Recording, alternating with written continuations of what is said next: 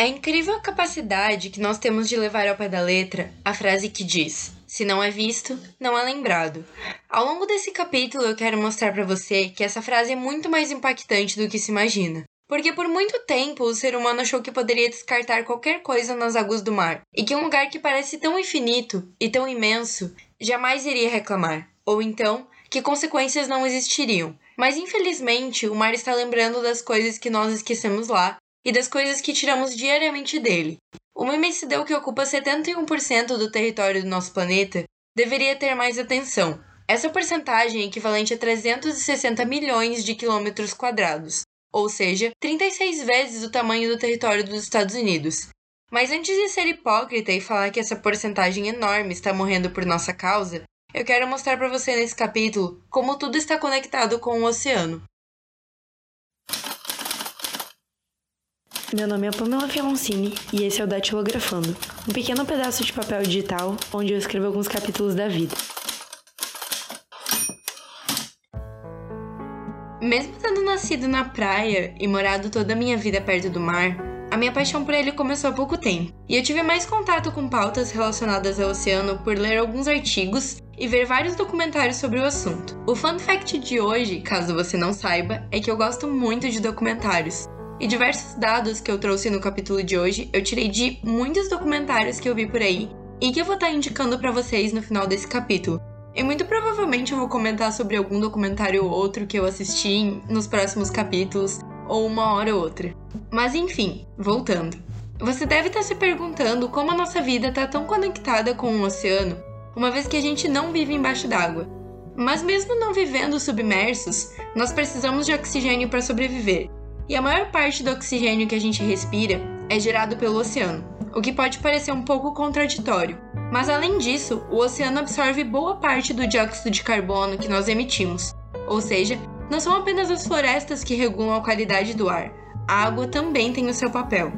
De acordo com dados coletados pela organização Mission Blue em 2014, cerca de 12% da terra do planeta é protegido por leis anti-desmatamento mas somente 3% do oceano é protegido. Eu sei que ambos os números são muito pequenos, mas pensando que o planeta Terra é coberto de 71% de água, 3% parece um número tão irrisório que chega a ser triste. Além disso, uma das formas de agressão aos oceanos está diretamente ligada à nossa alimentação.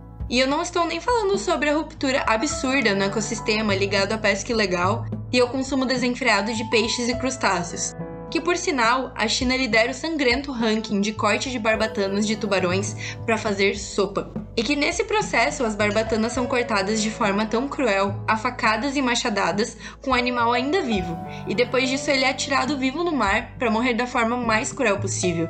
Mas como eu disse, não é nem sobre essa pauta que pode gerar uma discussão infinita. É outra coisa que está ligada à nossa alimentação e que não está associada diretamente ao mar, as plantações. A quantidade absurda de fertilizantes e agrotóxicos utilizados nas plantações não causa somente um impacto na nossa saúde como consumidores diretos desses produtos, mas também na saúde dos oceanos e dos seres que habitam nele. Você deve estar se perguntando o que as plantações têm a ver com o oceano, e eu vou explicar dando um exemplo. Hoje, os Estados Unidos produz grande parte do milho que é consumido no país e que é exportado para o resto do mundo. Logo, essas plantações utilizam grande quantidade de fertilizantes que passam a escorrer pelo rio Mississippi e desaguam no mar do Golfo do México. Essa quantidade enorme de fertilizantes no mar estimula a produção de fitoplânctons, que logo tendem a morrer e apodrecer como tudo que é vivo e que possui um ciclo de vida, mas quando algo apodrece, essa coisa necessita de oxigênio para se decompor, fazendo com que qualquer coisa viva nessa área marítima, ou seja, peixes e crustáceos, acabem morrendo por falta de oxigenação. Quando não há peixes e crustáceos vivos, os corais também acabam morrendo, porque um codepende do outro para continuar vivendo, os peixes dos corais e vice-versa. Essas áreas afetadas, onde a vida marinha morre por falta de oxigênio, são chamadas pela oceanógrafa Silva Earle de zona morta. E hoje o Golfo do México é a maior zona morta do mundo. De acordo com pesquisas realizadas pela própria oceanógrafa, em 1975 existia apenas uma zona morta no mundo. Já em 2014, foram contabilizadas mais de 500. Imagina então agora no ano de 2020 As plantas aquáticas e esses fitoplânctons geram mais da metade do oxigênio que nós respiramos hoje. Porém, metade das plantas aquáticas que existia apenas duas ou três décadas atrás não existem mais. Além disso, podemos falar um pouco sobre o dióxido de carbono, o famoso CO2 ou gás carbônico, que em grandes quantidades tende a se acumular e desregular a temperatura da Terra. A partir de 1980, começou-se a fazer pesquisas relacionadas a isso e também a medir a relação do CO2 com o degelo das calotas polares, expondo assim diversos problemas relacionados a isso, como a extinção de animais, impacto na cadeia alimentar e reprodutiva de diversas espécies, aumento do nível do mar, alteração na temperatura e assim vai. Além disso, podemos destacar o consumo de plástico, porque por muitos anos o ser humano pensou que se quisesse descartar algo que ele não quisesse mais, poderia ser jogado no oceano. Por muito tempo foi pensado no mar como algo infinito e com grande poder de regeneração, porque afinal, o que não é visto não é lembrado. O alto consumo de plástico impacta diretamente o oceano, mas a ideia que muitos têm de que o plástico está inserido somente em coisas visíveis, como sacolas, caixas e canudos, pode estar um pouco equivocada. Esse material está presente até mesmo em tecidos, e hoje cerca de 60% das roupas que utilizamos contém fibra sintética, porque além de ser um material barato, é fácil de produzir. Tão fácil que na última década fabricou-se mais plástico do que somado no último século. Porém, o plástico presente em tecidos, esfoliantes e até mesmo em algumas pastas de dentes não consegue ser filtrado no tratamento de esgoto, e consequentemente ele é depositado nos oceanos. O estrago que a presença desse microplástico causa no oceano é imenso e tem toda uma trajetória relacionada a isso. Olha só. O plástico leva em torno de 450 anos para se decompor, ou seja, todo o plástico que a gente já fabricou ainda está no planeta e em diversos formatos. Quando uma garrafa de plástico, por exemplo, se quebra por causa da exposição a fenômenos naturais como chuva, sol e assim vai, ela não desaparece. Ela vira microplástico que fica nadando no oceano. Os animais marinhos consomem esse microplástico acreditando ser alimento. E pela demora absurda para ele se decompor, o plástico fica dentro do animal, não sendo eliminado, o que faz com que o estômago desse animal inche e então ele tende a morrer por não conseguir ingerir mais nada. Parece horrível, né? Mas aí nós temos também alguns outros animais que não acontece isso, que eles são pescados antes de terem o estômago inflado por plástico. O que acontece com eles? O plástico libera toxinas dentro desses animais marinhos, que é absorvida pelas camadas de gordura e músculos desses animais, e consequentemente nós consumimos esses peixes com toxinas de plástico. Além de animais que vivem majoritariamente no oceano, as aves marinhas sofrem do mesmo problema. Elas ingerem o material e muitas vezes acontece a mesma coisa. O estômago estufa de plástico, fazendo o animal morrer. E muitas vezes, devido ao peso do plástico dentro dessas aves, elas não conseguem nem mais voar. Somente nos Estados Unidos são jogados fora cerca de 38 bilhões de garrafas, ou seja, 2 milhões de toneladas indo para o lixo, sendo que isso é somente de garrafas d'água.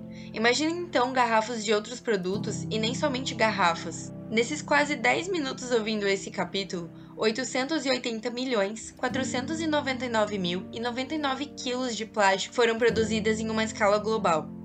Eu fiquei muito tempo refletindo sobre esse número e pensando se eles realmente estavam certos quando eu os converti. Porque o choque foi tão grande que não é possível que a gente fabrique tanto plástico. Eu entendo que a pauta de hoje é sensível, e dentro desse assunto podem ser desdobrados diversas outras pautas, como a produção de gado, que também exige quantidades absurdas de água e que gera contaminação do solo, de lençóis freáticos e, consequentemente, do oceano também. E eu entendo que muitas pessoas não têm como viver totalmente sem plástico, mas é sempre importante a gente voltar o nosso olhar para pequenas ações que podemos fazer no nosso dia a dia, e conforme a nossa condição financeira e de vida também. Porque trocar um material tão barato como o plástico por outras alternativas é caro, mas como eu disse, o que você pode fazer dentro da sua condição para diminuir esses acontecimentos e esses impactos? Além do mais, é importante destacar que optando por produtos reciclados é uma maneira de ajudar, mas também pensar no descarte que você irá fazer, porque o produto pode ter sido reciclado, mas será que ele irá ser reciclado novamente? Bom, por enquanto é isso. E caso você tenha interesse em saber mais sobre alguns documentários na Netflix que eu comentei lá no começo desse capítulo, vale muito a pena assistir, então eu vou deixar os nomes aqui. O Mission Blue conta a história da oceanógrafa Silva Earle, que eu citei no começo desse capítulo, e diversas outras descobertas que ela fez durante a carreira e sobre o impacto sofrido pelo oceano. Existe também um filme chamado Oceano de Plástico, que mostra o impacto desse material, o descarte inadequado e como tem tanto lixo no oceano que nós não vemos. O filme Em Busca dos Corais, também disponível na Netflix, tem uma fotografia incrível. Também tem o documentário Nosso Planeta. Todas essas informações e dados contidos nesse capítulo vieram desses materiais, que eu super indico para vocês. Então por hoje, como eu disse, é isso. Eu quero agradecer pela sua audiência e dizer que eu entendo que não é fácil ter uma vida sustentável. Eu seria hipócrita se dissesse que é. Mas agora eu quero dar um recado rápido. Se você gostou desse capítulo, compartilhe ele com seus amigos. Como o Datilografando é um projeto totalmente independente e sem patrocínio, esse pequeno gesto significa muito. Além disso, você pode me seguir lá no Instagram, arroba Pamela Fiamoncini, e no meu Twitter, pf Fiamoncini. Até breve.